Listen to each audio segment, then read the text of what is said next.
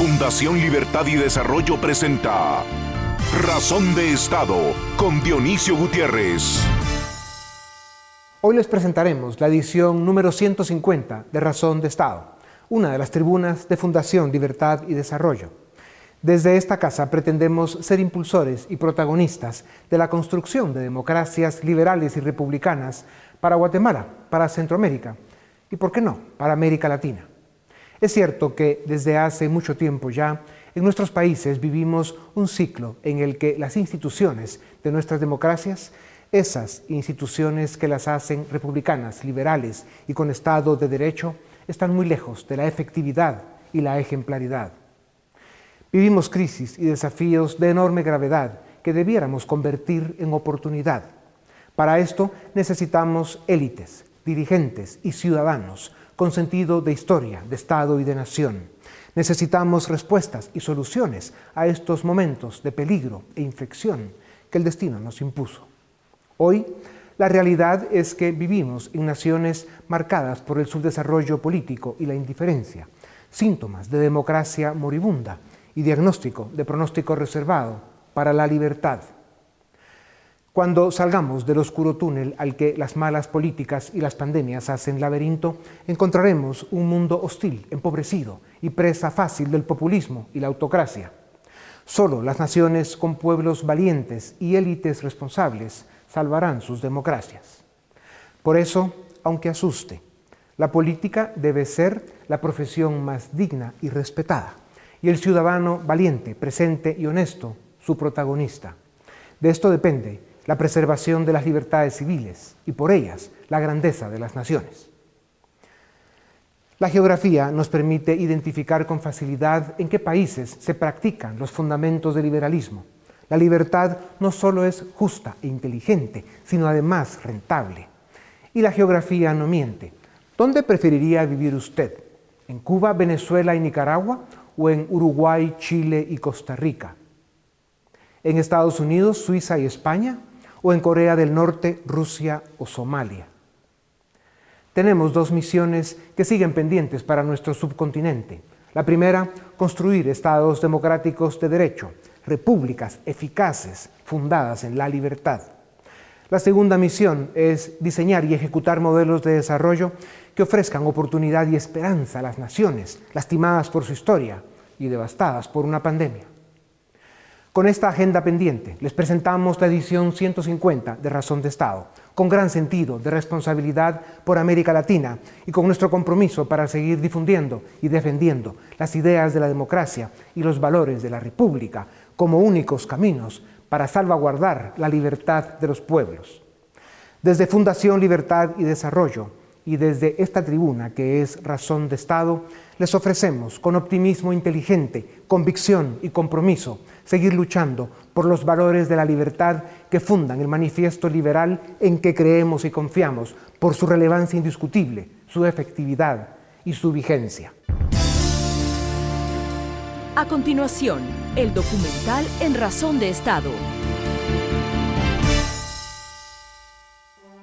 Fundación Libertad y Desarrollo presenta hoy el programa 150 de Razón de Estado para refrendar nuestro compromiso con la libertad, la democracia republicana y el Estado de Derecho durante 150 semanas consecutivas, Dionisio Gutiérrez, presidente de Fundación Libertad y Desarrollo, ha presentado editoriales en cada programa y sostenido entrevistas con importantes personalidades del mundo, entre quienes están los expresidentes Pastrana, Calderón, Aznar, Lacalle, Quiroga, Uribe, Gaviria, Macri, Maguad, Rodríguez, Chinchilla, Figueres y al actual presidente de Costa Rica, Carlos Alvarado, con la congresista norteamericana Norma Torres, con Kevin McAleenan, exsecretario de Seguridad Nacional de Estados Unidos, con el exgobernador de Florida, Jeb Bush, con Luis Alberto Moreno, expresidente del Banco Interamericano de Desarrollo, con el escritor y analista Moisés Naim, con Pablo Casado, presidente del Partido Popular de España, con el Premio Nobel de Literatura Mario Vargas Llosa, con el especialista en virología Dr. José Esparza, con Juan Luis Cebrián, fundador y presidente de honor del diario El País de España, con el escritor y Premio Nacional de Literatura Francisco Pérez de Antón, con la valiente opositora venezolana María Corina Machado, con los intelectuales peruanos Álvaro Vargas Llosa y Enrique Gersi, y a importantes autoridades, funcionarios y exfuncionarios de agencias de seguridad de Estados Unidos y otros países. Además, hemos presentado entrevistas y debates con importantes actores del mundo político, económico y académico del país para analizar y discutir los temas que interesan y preocupan a los guatemaltecos.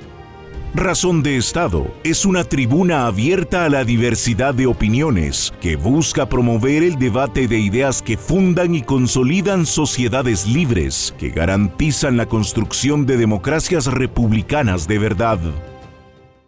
Fundación Libertad y Desarrollo y su tribuna Razón de Estado han dicho presente en las batallas más importantes de los últimos dos años.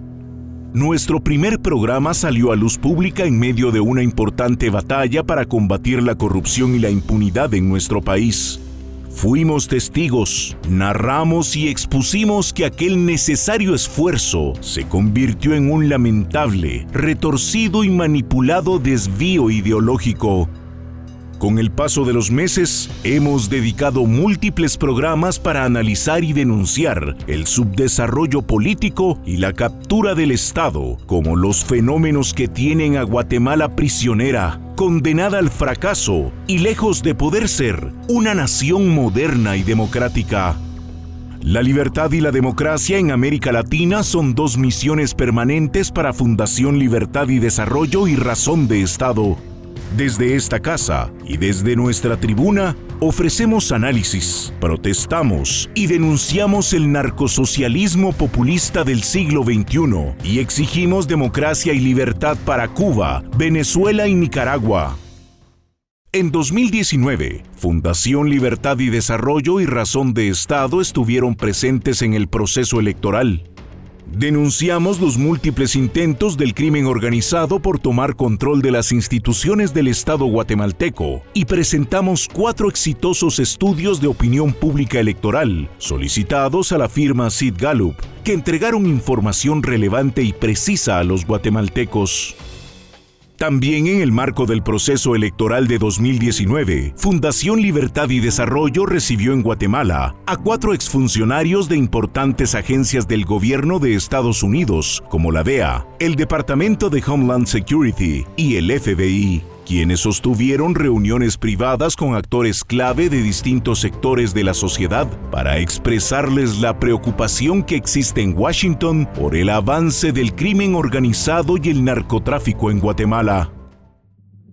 Fundación Libertad y Desarrollo inició el 2020 con el quinto encuentro ciudadano, Centroamérica, amenazas y oportunidades compartidas, un destino común este evento de tres días en la ciudad de Guatemala arrancó el 2 de marzo cuando Dionisio Gutiérrez, presidente de Fundación Libertad y Desarrollo, recibió a la delegación de Estados Unidos, conformada por el exsecretario de Seguridad Nacional de Estados Unidos, Kevin McAleenan, el comisionado presidencial Gil Kerlikowski, Jim Milford, exdirector de la DEA y Richard Glenn, subsecretario de Estado entre otros, para reuniones privadas. También llegaron a Guatemala para participar en el evento notables y reconocidos expresidentes de Iberoamérica, autoridades de instituciones multilaterales y prestigiosos intelectuales. La parte pública del evento inició la tarde del martes 3 de marzo con un foro dirigido a 200 líderes de la región y posteriormente una cena en honor a Centroamérica, donde participaron 400 líderes notables de la región centroamericana del ámbito político, diplomático, académico, empresarial y medios de comunicación. El quinto encuentro ciudadano culminó con un evento de más de 4.000 asistentes que aglomeraron durante varias horas el centro de convenciones y todos los salones del Hotel Camino Real en la ciudad de Guatemala. Durante el evento, los líderes políticos y académicos de Iberoamérica y el grupo de funcionarios y exfuncionarios del gobierno de Estados Unidos discutieron sobre la importancia estratégica de la integración centroamericana para el desarrollo de la región. 2020 quedó severamente interrumpido en Guatemala el 13 de marzo, día en que oficialmente llegó al país el virus que azota todas las regiones del planeta. Esto provocó que el gobierno decretara las primeras medidas de contención que tuvieron la economía formal del país en un encierro severo de cuatro meses. Desde Razón de Estado, hemos insistido que en un país con las circunstancias socioeconómicas de Guatemala, la mejor opción para combatir la pandemia es dejar en libertad a los ciudadanos y a través de campañas de información, confiar en que sabrán tomar las mejores decisiones para cuidar su salud y la de los suyos. La historia de las pandemias nos enseña que el encierro obligatorio mata más gente por hambre que por fiebre. 2021 inició en Guatemala con una importante batalla por las Cortes de Justicia. Razón de Estado presentó análisis que permitieron a nuestro público conocer aquel proceso de elección, sus riesgos, oportunidades y amenazas. También seguimos insistiendo sobre el valor de la libertad en la vida de las sociedades y cómo la tragedia global de la pandemia la ha hecho verse amenazada. Fundación Libertad y Desarrollo y Razón de Estado agradecen a todos los medios de comunicación, sistemas de cable y cadenas de radio que nos transmiten. También damos las gracias a las personas que con su apoyo y participación son parte del esfuerzo diario que realizamos desde nuestra fundación. Pero en especial, le damos las gracias a usted por acompañarnos cada semana en esta tribuna una tribuna desde la que hoy, una vez más, reiteramos nuestro compromiso para seguir luchando por la libertad, la democracia y el Estado de Derecho para Guatemala, para Centroamérica y para América Latina.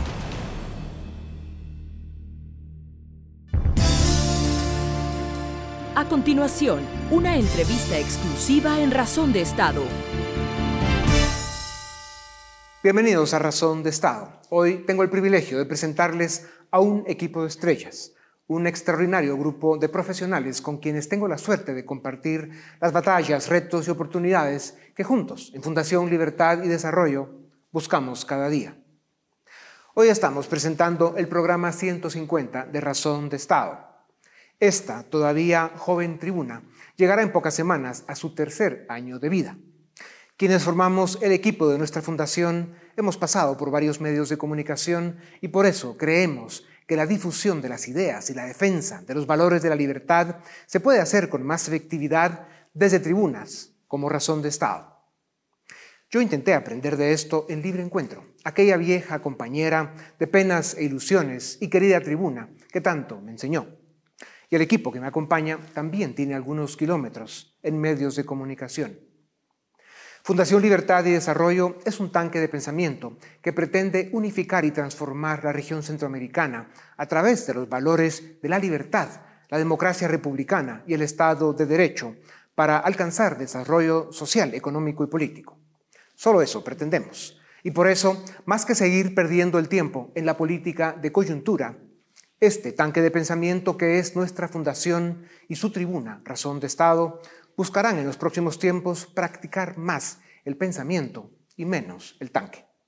Al final, somos una institución que tiene lo que toma para pensar, diseñar y proponer una visión de país, un modelo de Estado y las políticas públicas que pueden hacer de Guatemala y de la región el lugar que todos queremos para vivir. Claro, esto requiere esfuerzos extraordinarios, sacrificio y mucho tiempo. Pero en esta casa ya lo comprendimos. Y a pesar de que a veces nos embargan la tristeza y la frustración por lo que sucede en nuestro país, el optimismo inteligente está siempre presente y nos sobran las ganas para seguir trabajando.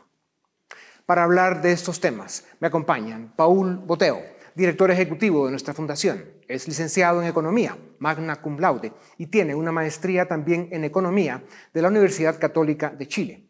Es profesor universitario, columnista y analista en varios medios importantes, entre ellos una prestigiosa revista británica.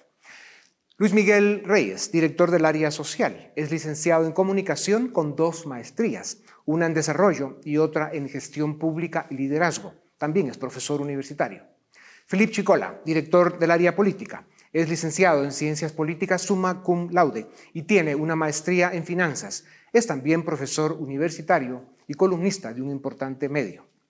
Edgar Ortiz, director del área legal de nuestra fundación. Es licenciado en Derecho con maestría en Economía y también es profesor universitario. Alejandra Martínez, directora de Estudios Latinoamericanos. Es licenciada en Historia con especialización en Economía y ahora está cursando una maestría en Historia. Dafne Posadas, directora de Estudios Internacionales de Fundación Libertad y Desarrollo. Es licenciada en Relaciones Internacionales con especialización en Comercio Exterior cum laude. Daphne es también parte de la Fundación para la Educación Económica, un tanque de pensamiento en Estados Unidos que difunde los principios y los valores del libre mercado. Bienvenidos a Razón de Estado. A ustedes también bienvenidos, aunque esta es su casa. Aquí el invitado soy yo. Paul, empecemos contigo. Eh, la crisis humana que provocó la pandemia de alguna manera obligó a los gobiernos a dar estímulos fiscales y monetarios estos se entienden temporales y de emergencia, pero corremos el peligro de que los gobiernos crean que pueden generar crecimiento económico de largo plazo a base de impresión de moneda, deuda e impuestos. Están cambiando el paradigma y la racionalidad económica que nos enseña la historia con la pandemia como excusa.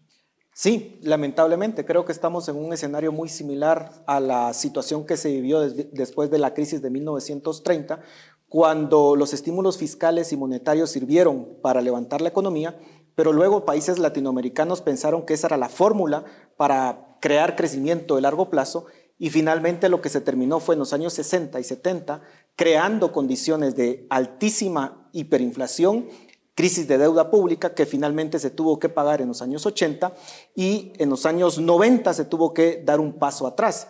¿Corremos el peligro de que tengamos un escenario similar al de los 60s y 70s? Sí, lamentablemente nuestra memoria es muy corta y las generaciones actuales han olvidado esa situación, pero tenemos que comprender que el crecimiento económico solamente se logra en el largo plazo a través de la inversión, a través de más empresas, a través de trabajo y no a través de imprimir dinero y de generar déficits fiscales altos.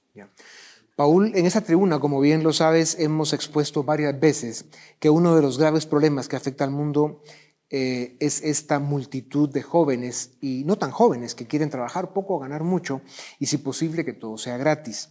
Es cierto que vivimos en un mundo más complejo, una economía insuficiente, la tecnología y políticas públicas mediocres son solo algunas de las causas que también se usan de excusa. Algunos políticos, analistas e incluso economistas afirman que la renta universal resuelve el problema de la pobreza. Renta universal eh, es una especie de sueldo que reciben todos o casi todos de los gobiernos.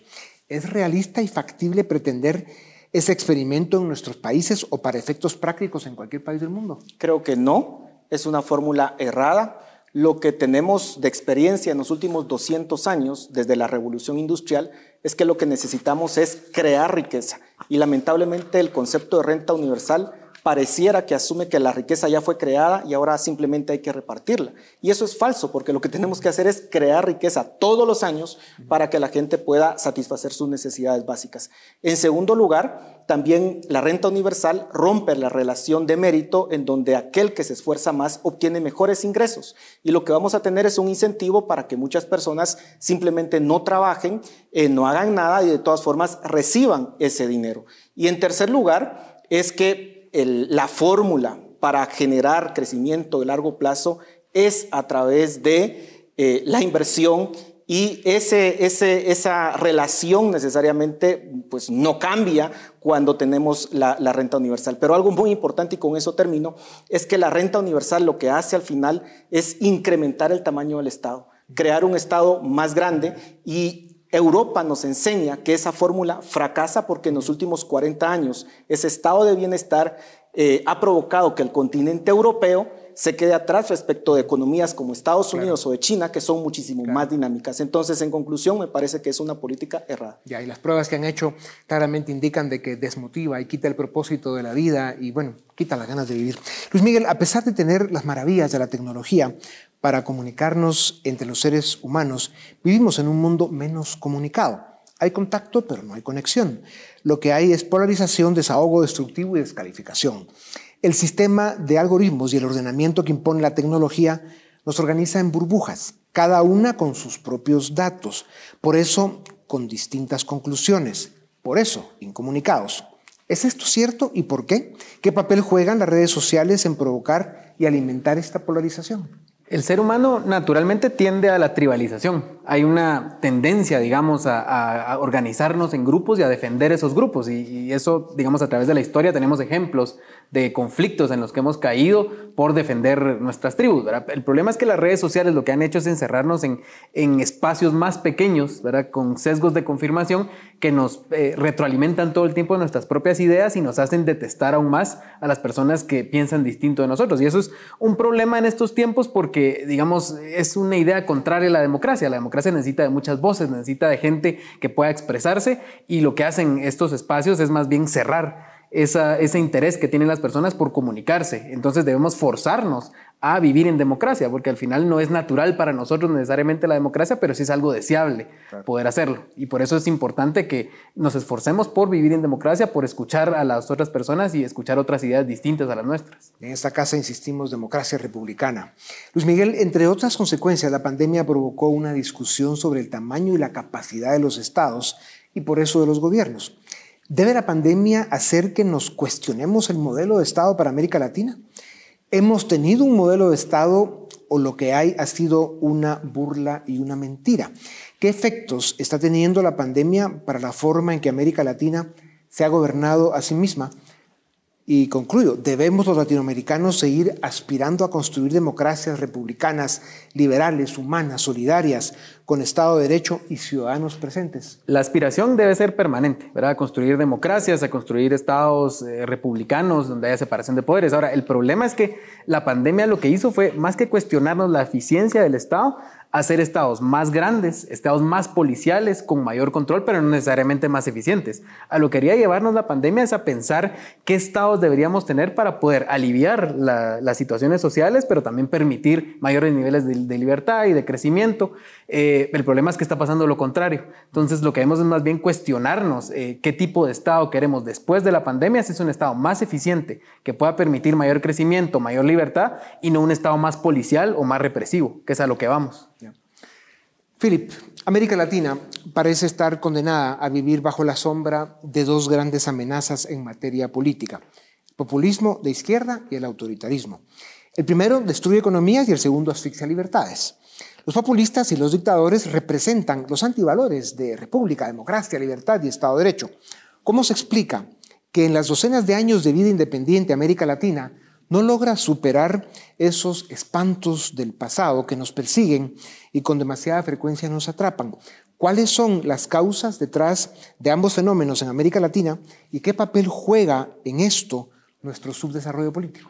Bueno, la historia de América Latina durante los últimos 200 años ha sido caudillismo en el siglo XIX, dictaduras en el siglo XX, socialismo y populismo en el siglo XXI. Esto, salvo las honrosas excepciones de Chile, Costa Rica, Uruguay, lo que nos dice es que somos sociedades en donde las ideas de república, democracia, Estado de Derecho no han cuajado. Y esto en gran medida es producto de que primero somos sociedades muy proclives a caer presa del mesianismo. La idea de que va a venir ese charlatán que ofrece resolver los problemas económicos de un plumazo, que ofrece poner orden de la noche a la mañana, nos ha hecho muy proclives a caer en los discursos de dictadores, autócratas y populistas. Pero aparte también tenemos sistemas económicos que no han logrado generar oportunidades de desarrollo para las grandes mayorías de nuestras regiones. Y eso lo que ha provocado a su vez es que esos discursos de redistribuir riqueza, de eh, eh, contraponer a unos contra otros, cuajen en países como los nuestros. Eso al final del día termina siendo el caldo de cultivo ideal para que se genere populismo o autocracia. Y todo es consecuencia de que somos sociedades que no hemos logrado institucionalizar la política. Seguimos siendo presas del subdesarrollo, de no entender la política de forma impersonal y de no poder construir verdaderos proyectos político-partidarios que sean independientes de esas figuras mesiánicas. Las políticas, los políticos y las élites no ayudan. Philip, la historia política de Occidente nos dice que en los últimos 250 años, las revoluciones y los cambios políticos abruptos son causados por fenómenos sociales, económicos y políticos más profundos. A la luz de la experiencia reciente en países como El Salvador, Chile, Perú o Colombia, ¿Qué similitudes y diferencias hay con la experiencia histórica comparada del mundo occidental? ¿Qué lecciones nos deja la historia sobre las causas de la decadencia política y por eso el fracaso de las sociedades? Básicamente, si analizamos los últimos 250 años de historia de Occidente, hay alrededor de 80 casos de revoluciones o de cambios políticos abruptos. Y en esos 80 casos, el 95% caben en una de dos razones. La primera, pauperización de clases medias. La clase media en Occidente ha sido el baluarte, el referente, digamos, la reserva moral de la República, de la democracia y de las economías de libre mercado. El día que la clase media deja de crecer, deja de tener oportunidades o que se empobrece, se genera un descontento que se vuelve caldo de cultivo para revoluciones, estallido social o para votar por charlatanes candidatos populistas. La otra causal que encontramos en ese 95% de casos que les mencionaba es un descontento con el sistema. El día que las grandes poblaciones perciben que el sistema no les genera satisfactores directos, oportunidades, que el sistema los excluye de la toma de decisiones, en ese momento también el votante se vuelve caldo de cultivo, una presa ideal para ese discurso de charlatanes, de populistas, de autócratas. Las dos grandes causales que más ponen en riesgo las democracias y las repúblicas a lo largo de la historia reciente de Occidente ha sido clases medias pauperizadas, empobrecidas y eh, el descontento cuando los sistemas políticos le dejan de responder a las mayorías. Si esas dos condiciones se dan, ahí hay un tonel de combustible esperando a que alguien le prenda incendio. Bienvenidos a América Latina. Edgar, en realidad, las democracias están sufriendo retrocesos en todo el mundo. América Latina no solo no es la excepción, sino sus problemas socioeconómicos crónicos y oxidados la exponen a peligros claros y presentes. El apoyo y la confianza en la democracia ha caído dramáticamente en América Latina. Desde la perspectiva de un jurista que sigue de cerca los acontecimientos, ¿a qué se debe este retroceso y deterioro? ¿Cuáles son los riesgos para las incipientes democracias, pero más aún para nuestras libertades?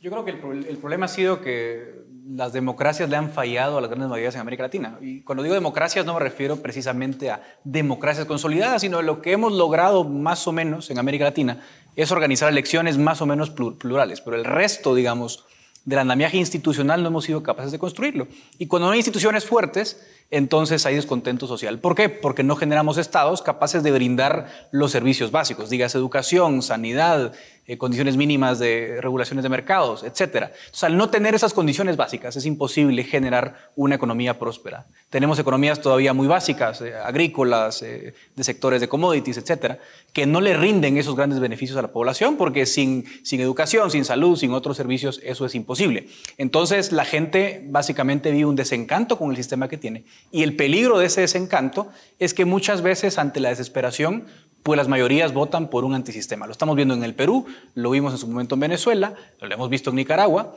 y es el gran riesgo que, vive América Latina permanentemente. Ante la desesperación, siempre el caudillo aparece como una tentación para el pueblo. Edgar, Ecuador, Bolivia, Nicaragua y Venezuela rehicieron sus constituciones bajo la bandera del nuevo constitucionalismo, bajo la sombría del socialismo del siglo XXI. Las cosas no mejoraron. A Venezuela la convirtieron en una parcela del infierno en la tierra. Chile decidió redactar una nueva constitución. En Guatemala brotan consignas de asamblea constituyente y en Perú, con su nuevo presidente populista de extrema izquierda, también. ¿Por qué tantos latinoamericanos creen que cambiando las constituciones resolverán los problemas económicos y sociales? ¿No sería una mejor apuesta darle una verdadera oportunidad a la democracia liberal y republicana y al Estado de Derecho? Al final, es el único modelo que ha demostrado a través de la historia su capacidad para desarrollar naciones, ¿o no? Totalmente. Yo creo que lo que ha pasado en América Latina es que las derechas no han sido capaces de construir instituciones fuertes y las izquierdas se han dedicado simplemente a repartir. Entonces, lo que ocurre cuando ganan las izquierdas generalmente es que se enfocan en las constituciones, pero en el catálogo de derechos. Entonces, ven, ven la, a la constitución como una oportunidad de hacer una carta a Santa Claus, de reconocer mil derechos, pero no se enfocan en lo más importante, lo que el profesor Gargarela llama la sala de máquinas. La sala de máquinas se refiere al andamiaje institucional, ¿sí? Entonces nunca le prestamos atención a la parte más importante de la Constitución, cómo generamos instituciones fuertes, pero también cómo le ponemos frenos y contrapesos al gobierno. Eso nunca ha pasado en América Latina. Entonces cada vez que escribimos una nueva Constitución, redactamos una carta de deseos, pero esa carta de deseos no sirve de nada si no hay un Estado funcional. Y ese ha sido el gran fracaso del nuevo constitucionalismo y de todas las constituciones que hemos visto en, América Latina en la última, digamos, en la última década, ¿no? Y en Guatemala no es, no es, excepción, también en 85 se hizo lo mismo, se reconocen nuevos derechos, pero tampoco fuimos capaces de generar un aparato estatal que fuera capaz de brindar esa solidez y hacer realidad esos derechos. Y ese es el problema de América Latina. ¿Qué país en América Latina ha tenido buenos resultados después de haber hecho una asamblea constituyente y haber eh, sacado una nueva Carta Magna? Ninguno. Hacemos una breve pausa y volvemos con nuestro programa número 150 de Razón de Estado. A continuación, una entrevista exclusiva en Razón de Estado. Bienvenidos otra vez. Seguimos en nuestro programa número 150 de Razón de Estado. Y le pregunto ahora, Alejandra, como historiadora, pero en especial como venezolana, ¿qué puedes decir de los momentos que estamos viviendo en América Latina con pueblos votando por la opción chavista del socialismo del siglo XXI? Es cierto que tenemos democracias muy defectuosas y políticos y élites que dejan mucho que desear y de los que hoy no vamos a hablar. Pero, ¿cómo es posible que la gente esté votando por un modelo que llevó a la crisis humanitaria y a la miseria a uno de los países más ricos del mundo, tu país, Venezuela? Sí, yo creo que el régimen chavista ha sido exitoso en promover eh, una narrativa tendenciosa, ¿no? Con su maquinaria de propaganda y se ha banalizado, a pesar de que las, imágenes de Venezuela son dramáticas, en muchos países de América Latina se ha banalizado y se ha subestimado eh, la maldad de este régimen y voy a poner unas eh, cifras muy puntuales. El FMI ha dicho que entre el 2013 y el 2020 Venezuela perdió el 80% de su PIB de su Producto Interno Bruto. Para ponerlo en contexto, en la Segunda Guerra Mundial, Polonia, que literalmente desapareció del mapa de Europa, perdió el 42% de su PIB. O sea, Venezuela es el caso de destrucción de riqueza más dramático probablemente de la historia reciente, y no solo destrucción de riqueza, de destrucción de la sociedad. Tiene una pobreza del 96%, más, es el país más pobre de América Latina, incluso más pobre que Haití, y tiene una crisis de refugiados de 5 millones de personas, la segunda crisis de refugiados más grave del mundo después de Siria. Entonces, eh, tenemos que tener mucho cuidado con los discursos eh, a los que les prestamos atención en época electoral y el tipo de gente que llevamos al poder, porque realmente la decisión de un día eh, que pueda tomar un país puede costar años y décadas de, desgracia y de sufrimiento humano.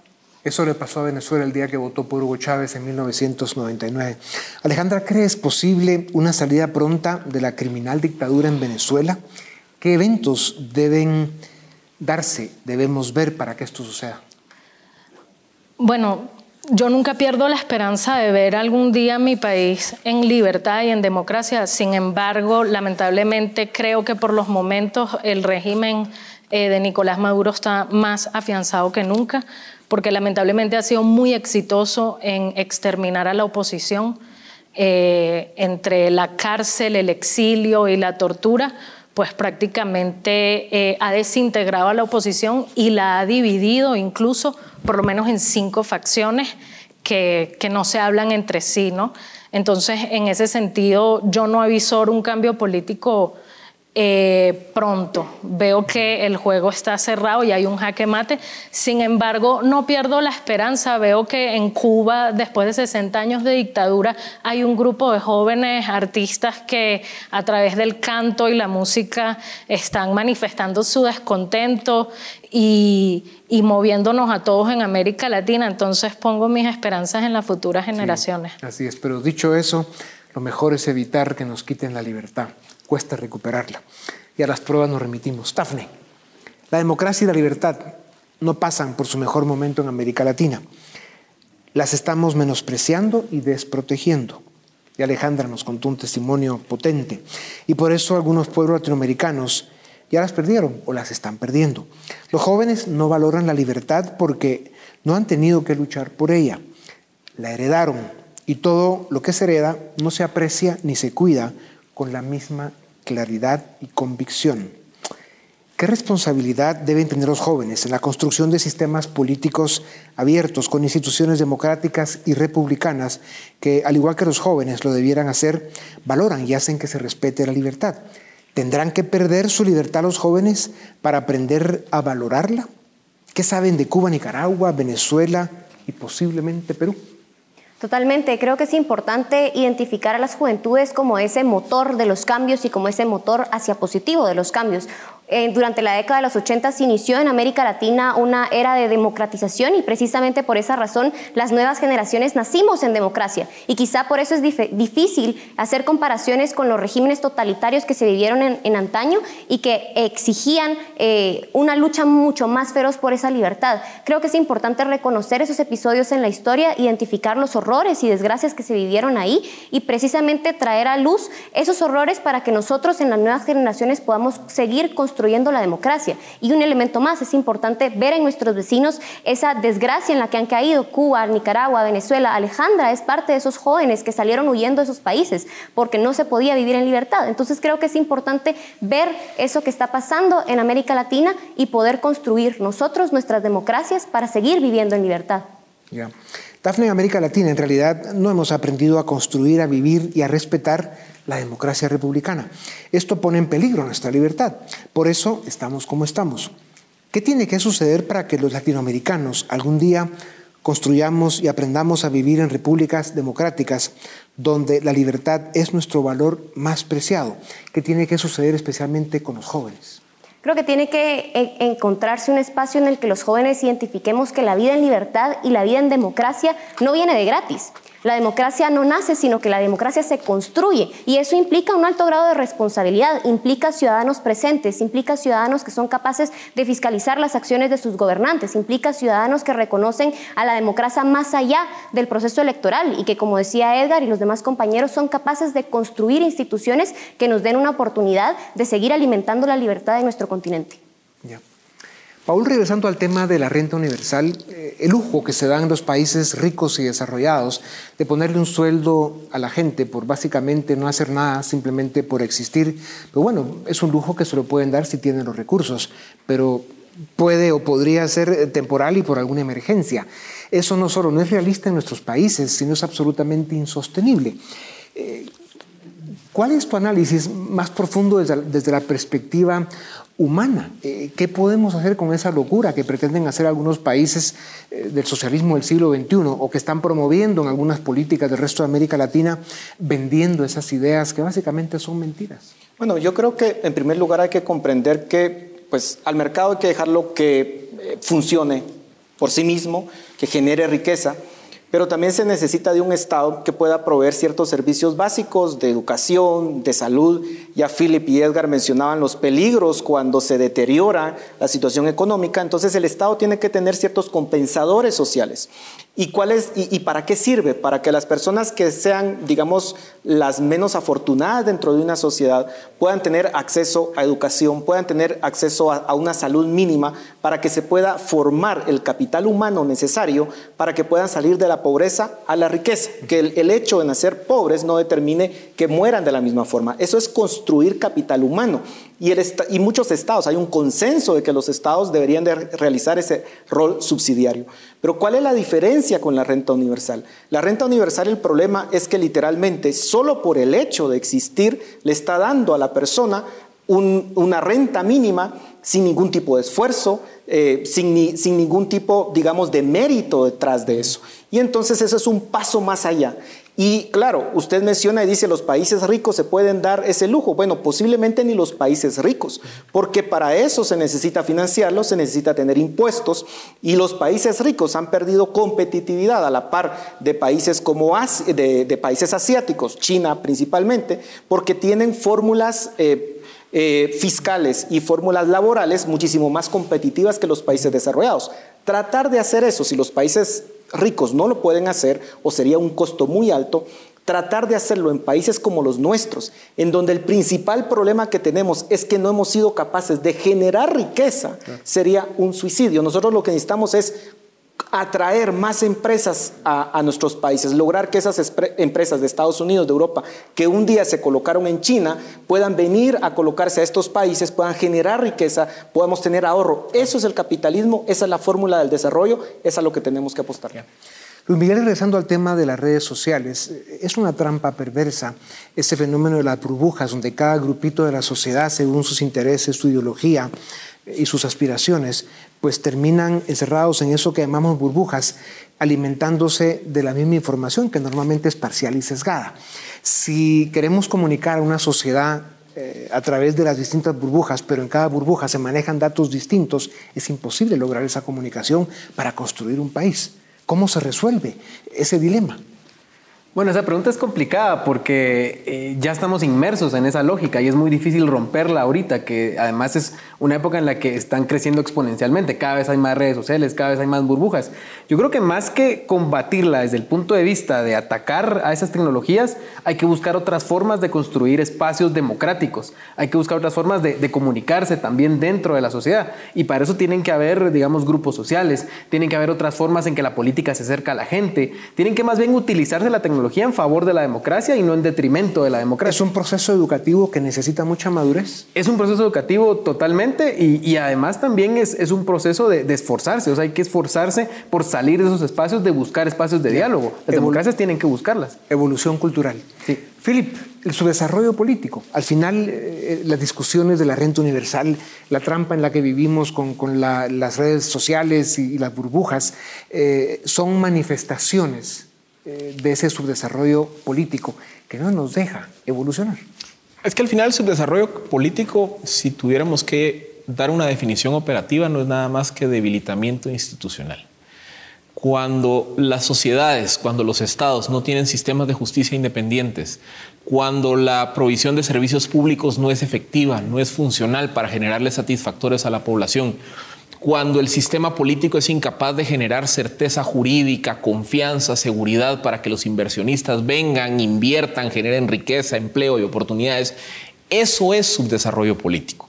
Y cuando no se dan esas condiciones que hemos platicado, lo que termina ocurriendo es que tenemos pobreza, subdesarrollo económico, falta de oportunidades, sociedades rotas, altos niveles de desigualdad. Y ahí es donde esos discursos de renta básica universal de polarización, como mencionaba Luis Miguel por el tema de las redes sociales, de sistemas jurídicos debilitados, como mencionaba Edgar, o la historia de Venezuela, previo a Chávez, es una sociedad en donde la bonanza un día se acabó porque era un sistema corrupto, disfuncional, en donde realmente el, boom estaba asociado a la explotación de petróleo y no a una atracción de inversión. Entonces el subdesarrollo, que es la incapacidad de construir instituciones políticas fuertes, termina siendo la receta que condena a nuestros países. ¿Quiénes, quiénes son los responsables del subdesarrollo político? Las élites, los políticos y en tercer lugar, los ciudadanos, porque al final los ciudadanos son los que tenemos que exigir que las cosas funcionen. Bien dicho. Edgar, ¿no hay una contradicción eh, en ese deseo de ir a una constituyente para arrancar de cero con una nueva constitución respecto a las reformas que se quieren hacer eh, a los sistemas políticos o al tema de la ley electoral o al sistema de justicia o a la forma en que administramos el Estado. ¿Cuál es la diferencia y por qué eso no es una contradicción? Yo creo que lo que pasa es que hay dos caminos, eh, revolución o reforma. ¿sí? Y generalmente el problema de la revolución es que sabemos eh, en qué momento termina el sistema, pero no sabemos qué viene después. Y es el gran riesgo que hay cuando hay procesos de transformación tan, tan bruscos. ¿no? Entonces una constituyente es una moneda al aire puede salir absolutamente cualquier cosa, que es lo que probablemente va a pasar en Chile.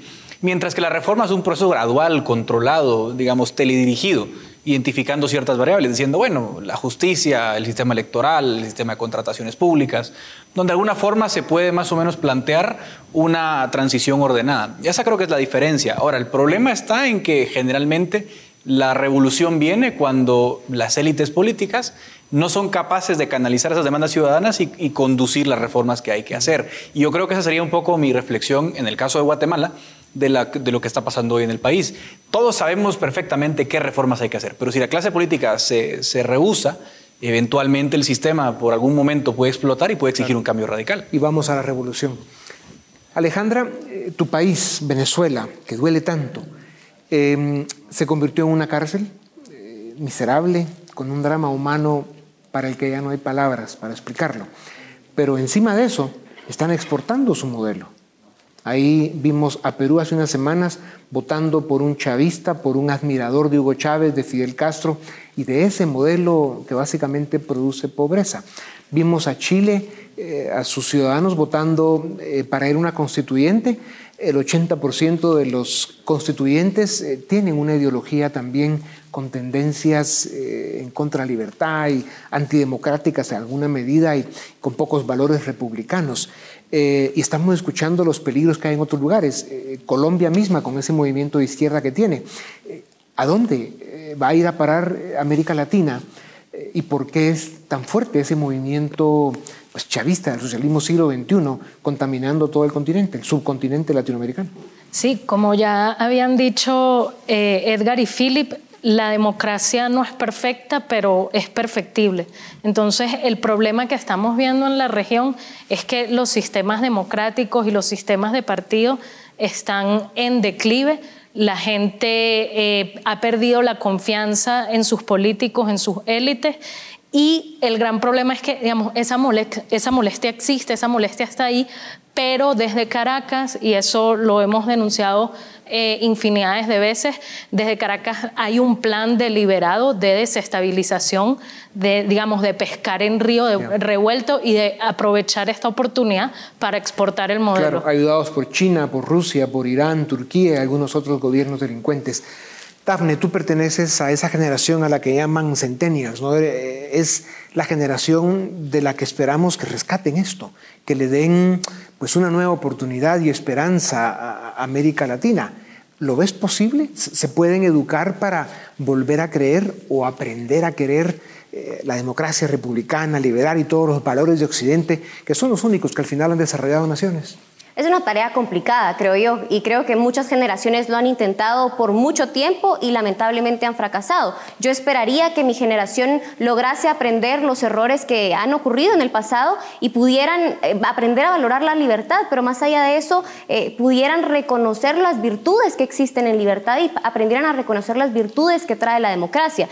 Por supuesto que la democracia tiene muchos errores, pero al final de cuentas es el sistema que nos permite eh, tomar las decisiones que responden a nuestros propios valores y nuestros propios principios a nivel individual. Entonces, si la protegemos, si la valoramos, si la preservamos, entonces va a ser posible construir a nivel individual un mundo mejor. Pero por supuesto que también contribuye a nivel social.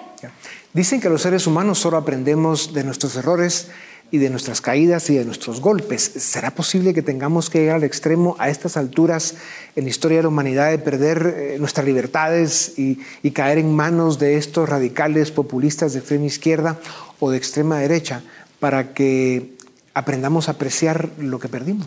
Pareciera que algunos, algunas juventudes en América Latina han escogido ese camino, han escogido el camino del error y aprender después del error. Precisamente el ejemplo de Chile es un buen ejemplo que nos permite identificar cómo la juventud se dejó persuadir por un discurso que promete el cielo y la tierra, pero al final de cuentas termina dando una parcela del infierno en la tierra. Entonces creo que ojalá las juventudes pudieran eh, identificar esos errores que cometen, se cometen en algunos países y las que tenemos la oportunidad logremos preservar la libertad de nuestros países y logremos preservar la democracia. Claro, no hay que olvidar que al final eh, lo que está sucediendo en América Latina en gran medida, aunque sí hay las condiciones y el campo fértil para que puedan avanzar estas ideas de locura y destrucción, es que esto es todo un plan muy bien orquestado desde China, Rusia, y otros países que lo que quieren es eh, quedarse con los recursos de América Latina por un lado y convertir el patio trasero de Estados Unidos en un territorio controlado por ellos. Bueno, a pesar de todo y que a veces las cosas se ven oscuras y con pesimismo, yo estoy seguro que si en América Latina hay más equipos eh, como el que ustedes forman, esto tiene futuro. Estoy optimista y sin duda alguna hay esperanza. Así que yo los invito de verdad a seguir con esa lucha tan potente que ustedes tienen, con esa energía, con ese liderazgo, siempre dando la cara, diciendo lo que piensan y dando un gran compromiso por su país, por la región y por América Latina. Así que gracias a ustedes, a ustedes también gracias. Este fue nuestro programa número 150 de Razón de Estado. Esperamos hacer otros 150 por lo menos y de ahí otros. Así que nos seguimos viendo. Muchas gracias y hasta la próxima. Razón de Estado con Dionisio Gutiérrez es una producción de Fundación Libertad y Desarrollo.